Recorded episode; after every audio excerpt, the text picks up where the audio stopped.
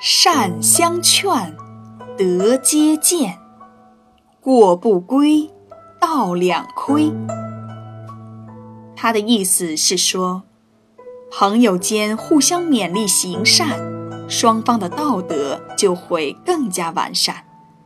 朋友有过错不去规劝，双方的道德就都会有欠缺。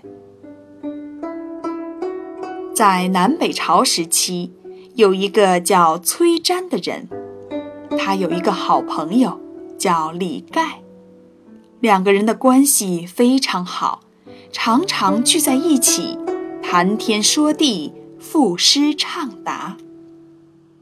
他们在一起可不只是一般的玩乐，而是互相学习和促进。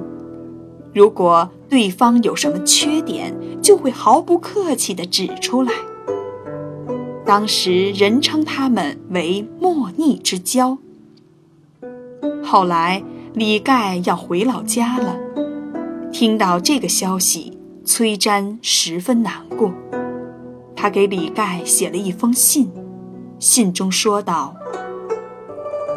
意气用事，胀气喝酒。”是我经常犯的毛病。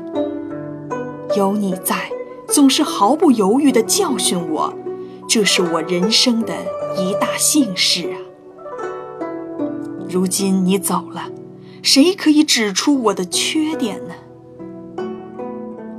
崔湛的一番话，足见两个人的友情是多么深厚啊。